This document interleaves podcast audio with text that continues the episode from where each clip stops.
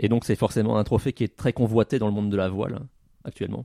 Oui, tout à fait. Et d'ailleurs, donc du coup, encore plus convoité parce que donc au-delà, euh, l'América gagne cette première régate, donc le trophée part euh, en Amérique et elle y restera jusqu'en 1987. C'est assez incroyable comme, Ouais. euh, comme, euh, comme fête. C'est quand même euh, plus de 130 ans en fait de, de, De règne, ouais. de règne et c'est vrai qu'il il faudra attendre donc du coup un challenger donc en- dans cette même année, un challenger venant d'Australie qui lui mettra euh, définitivement un, enfin pas définitivement d'ailleurs mais mettra fin en tout cas à la plus grande euh, hégémonie sportive euh, de tous les temps et il me semble que dans le dans le sport il n'y a jamais eu un règne aussi long en tout cas sur sur une compétition comme c'était là. Ce qui est également assez intéressant, c'est que donc cette pièce d'argenterie, sa taille a évolué donc dans le temps aussi.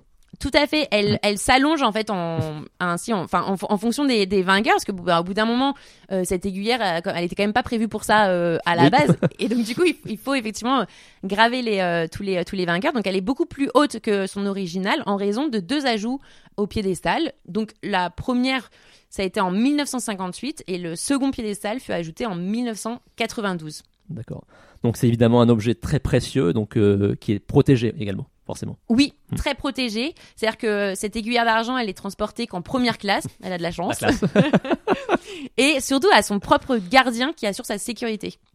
Et euh, ensuite, donc en depuis euh, mille- 1998, donc à l'occasion du 150e anniversaire du trophée, donc 1998 parce que rappelez-vous sa première apparition et sa création, c'est en 1848.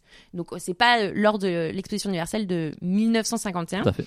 Et donc c'est la maison Louis Vuitton qui est quand même très réputée à l'époque pour ses malles euh, prestigieuses qui va confectionner justement une malle sur mesure pour euh, cette aiguillère et qui sera tout autant euh, sécurisée bien évidemment. euh.